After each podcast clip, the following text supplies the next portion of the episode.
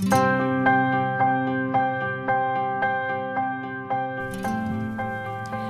プノの嘘本当へようこそ。ヒプノセラピストのマキコです。ヒプノセラピーつまり催眠療法の嘘本当。本当のところどんなセラピーなのか怪しいのか根拠があるのかどんな効果を期待できるのかなど驚きの事実をお伝えしていきます。またセッションを受けなくてもご自身で簡単に実践できるツールや意識の整え方もご紹介しています。エピソードが気に入ったらぜひフォローをお願いします。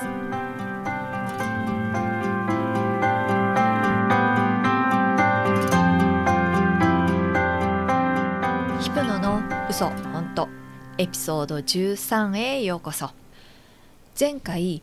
毎月未来ペーシングをされている方について触れた際に引き寄せの法則と思われるかもという話をしました。引き寄せの法則信じてますか？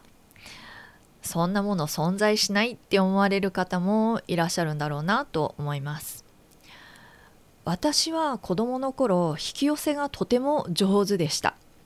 もちろん引き寄せの法則なんて知りませんでしたし当時そんなコンセプトも知られてなかったと思います。はい。そのぐらい昔々の話です。でも自分が欲しいって思うものってなんか自然と手に入るなってよく思っていました。例えば何か学校で流行りだしてああいいな私も欲しいなって思ってると何かのイベントでこうもらえたりおねだりをして親に買ってもらうとかっていうのではなくてまるで本当にあっちから飛び込んでくるかのように手に入ったんですよね。苦人は全くと言ってないので 抽選で当たるとかっていうのでもなく不思議だけどでもまあそんなもんなのかななんて思ってました事実誕生日のプレゼントに何が欲しいと母親に聞かれた時にうーん特に何もないって答えたことがあるのを覚えてます。もちろん毎年のことではありませんが。今思うと私は毛様体不活系を活用するのが得意だったのかななんて思います。それは実際大学を卒業するぐらいまで続きました。もちろん何でもかんでも自分の思い通りにいく。願いが叶うとかっていうことではなくて常にこうどこかで願ったことは実現できるものだみたいな 根拠のない確信みたいなものがあったんですよね。それは別にこう意識してるっていうわけではなくて何かどこか私の潜在意識の中にあったんだと思います。それがガラッと変わったのはアメリカでの生活の最後の3年ぐらい13年間アメリカにいたのもまあアメリカの生活が大好きだったからで当時はなんとかアメリカに住み続ける方法を探そうとしてました。一旦は労働ビザを取得したもののまた大学院に戻ることを決めたりしてそれからあの母ががんを患って、まあ、一時帰国をしたりしたこともあり最後の3年は日本とアメリカをこう行ったり来たりしながら本当に何をどうやってもうまくいかないことってあるんだなっていうことを実感しと同時に流れに任せるっていうことも時には大切なんだなっていうことを学んだ時期でもあったと思います。最終的には帰国したわけなんですが日本での生活に馴染むのにはとっても時間がかかりました。最初の数年はもういかにこの国を出るかどこか移住できる国はないかそんなことばっかり考えていたんですね。考え方もちょっと後ろ向き。もともとグラスに半分も水が残っているって思うタイプだったんですがその当時はグラスに半分しか水がないっていう思考に陥っていたと思います。帰国して数年経った時に Amazon のサイトを見ていてふと The Secrets っていう本が目に入ったんですね。2006年に出版されてアメリカでベストセラーになったのでまあその1年後ぐらいだったですかね。子供の頃から本の虫ではあったんですが好きなのはフィクション。特に推理小説とかあサイエンスフィクション。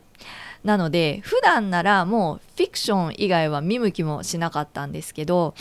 このね、まあ、シークレットっていうタイトルだったのかな。何か気になってポチっていたんですね。で届いた本を開いてみてうーん 何これ？エッセイ？みたいな。明らかに自分が好む系ではないと思ったもののまあ買ってしまったので数ページ読み始めたら数時間後には読み終えていました。この本で初めて Law of Attraction について知ったんですね。でその時に思ったんですよね。あ子供の頃経験してたのこれだったんだって。でもですよその本を読んでやってみようと思ってもうまくいかない。全然引き寄せられない。子供の頃はあんなにうまくいったのになんでだろうって不思議に思いつつもまた子供時代の経験からまあうまくいく？その引き寄せ自体は存在するって分かっていてもでも思ったように使えないじゃん。みたいな感じで全然活用できませんでした。今思えばですよ。フィクション以外に全く興味がなかった私がそれまで全然もう見向きもしなかった Amazon のリコメンド機能で勧められていたこの本が気になったこと自体引き寄せだったんじゃないかななんてちょっと思ったりもしますけどね。いずれにしろ 全然うまくいかない と思ってそこからまた長い年月が経ちヒプノセラピーを勉強し始めてその謎が解けました。引き寄せの法則は間違いなく存在します。だって私たちの脳の中にそのメカニズムがあるんですから。実際私たちは常にいろんなものを引き寄せています。問題は自分が健在意識で望んでいるものを引き寄せているかっていうところですよね。というのも健在意識で自由自在にコントロールできるものではないんですよね。だから健在意識レベルだけで引き寄せようとしてもうまくいかないことが多いんです。うまくいかないことが多いっていうことはうまくいく時もあるっていうことですよね。じゃあ何が違うのか。もうお分かりかもしれませんが潜在意識と健在意識が同じ方向を向いているか。足並みが揃っているかどうかですヒプノセラピーのセッションをしていると潜在意識と潜在意識の足並みが揃うってこういうことなんですねっていうコメントをいただくことがあります。うん、確かに足並みが揃っているかどうかって自分ではなかなか分かりにくかったりしますよね。潜在意識は基本的に未知を嫌います。未知知らないこと経験してないことっていうのは結果がどう転がるか分かりませんので自分の身を守るっていうことが大きな役割である本能を含む潜在意識はリスクとして未知を嫌います。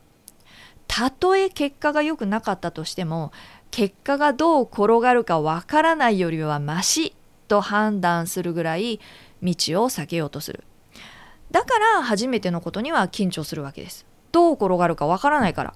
そしてその結果がどの程度自分にとって重要なのかによってまたはどのぐらい関心が高いかによってその緊張度が変わってきます。例えば身近な例で、まあ、入学式をちょっと考えてみましょうか。近所の幼なじみの友達と一緒に入学式に出席するのであれば、まあ、多少緊張はするもののそこまでではないかも。逆に越境入学のように誰一人知らないような環境だったらどうでしょう。例えばとっても外交的で友達作りが得意だったとしましょう。健在意識レベルでも新しい友達何人作れるかな？楽しみ。って思っていたりまた潜在意識では知らない人と出会って友達を作るのは楽しいみたいな関連付けが過去の経験からすでにできているかもしれません。であれば潜在意識と潜在意識の足並みは揃ってるっていうことになりますよね。なので、まあ、緊張も少ないし逆にワクワクちょっとした高揚感さえ感じるかもしれません。ちなみに緊張もワクワクする興奮も同じ交感神経の働きです。だからちょっとこう心拍が上がったり、まあ頬が好調したりするっていうのはそれが理由なんですね。この場合脳の毛様体不活系は潜在意識にすでにある関連付けをもとにこの新しい状況で新しい友達楽しい生活みたいな情報に反応してアンテナを張りますそこから引き寄せが始まるわけです。ご自身でも経験があるはず。例えば何か新しい趣味を始めたら急に周りで同じ趣味を持つ人に気づき始めたり趣味に関する情報がいきなりそこここから入り始めたり。実際は同じ趣味の人や情報が急に増えたわけではないですよね。毛様体不活系のアンテナの力で自分がそれに気づき始めただけなんですよね。私は大学時代に初めて中古車を購入しました。それまで車にはほぼ興味ゼロだったんですが、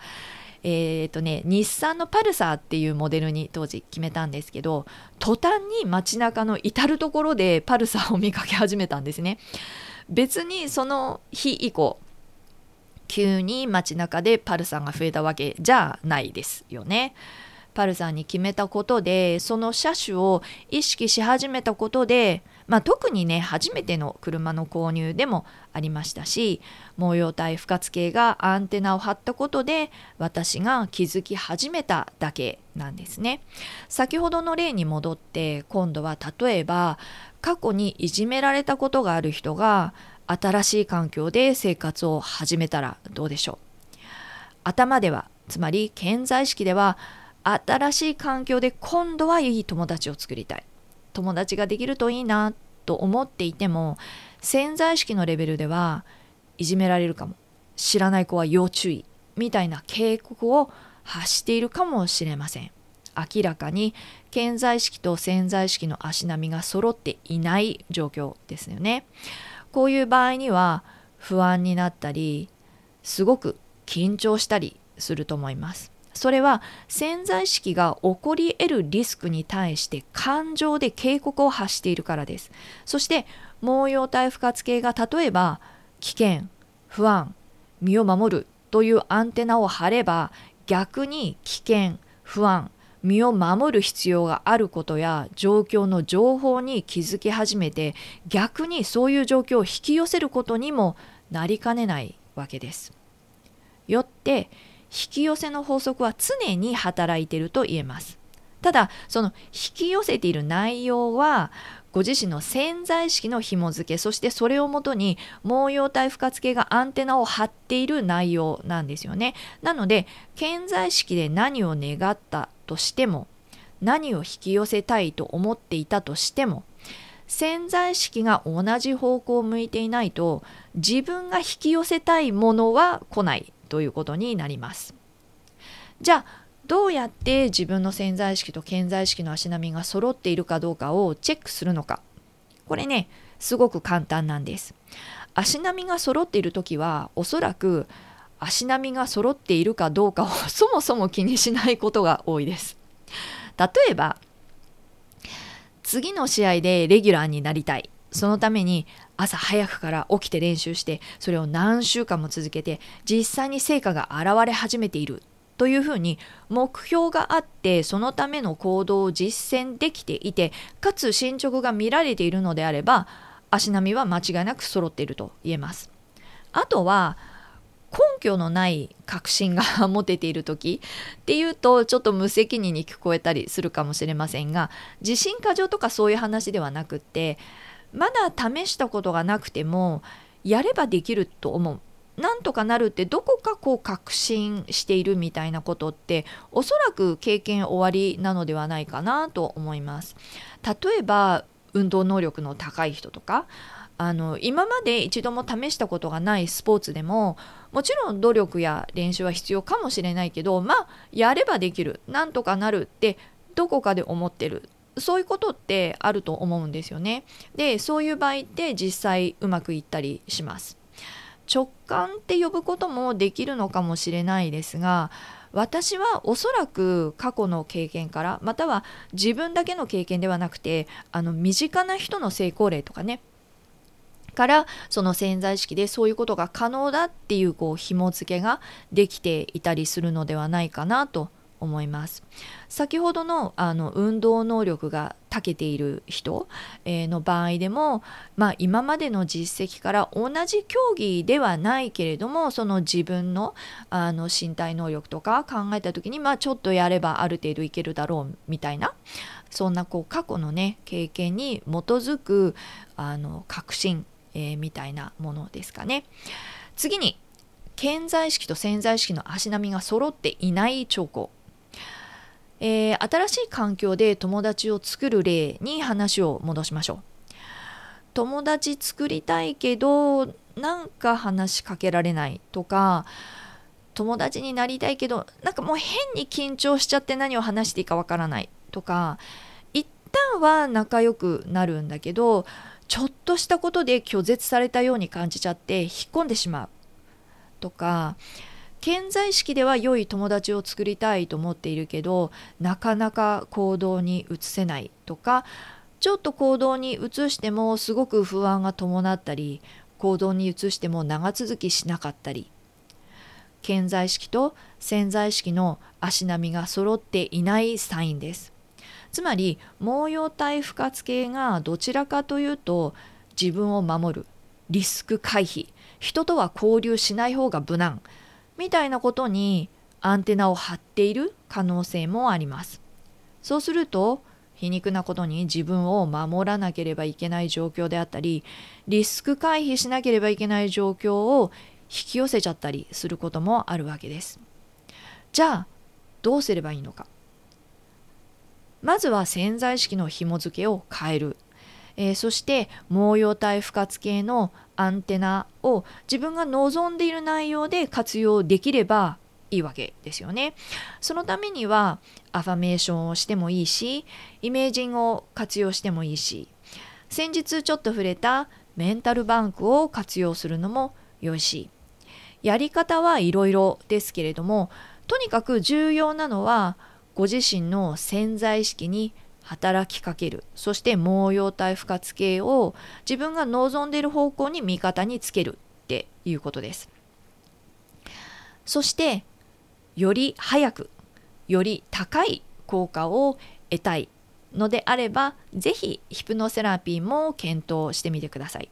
というのもヒプノセラピーでは健在意識で何を求めているのかどういう状態を願っているのかをセッションの前半にお聞きしてで後半に催眠状態に入ってでその潜在意識がオープンになった時つまり健在意識がちょっとお休み状態に入った時にその求めている内容を潜在意識にダイレクトに落とすということをしていくからです。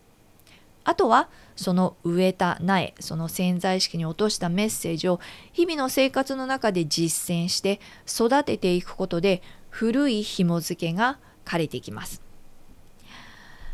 どんな手法であれご自身でコツコツと、えー、潜在意識に働きかけるのであれヒプノセラピーを活用するのであれ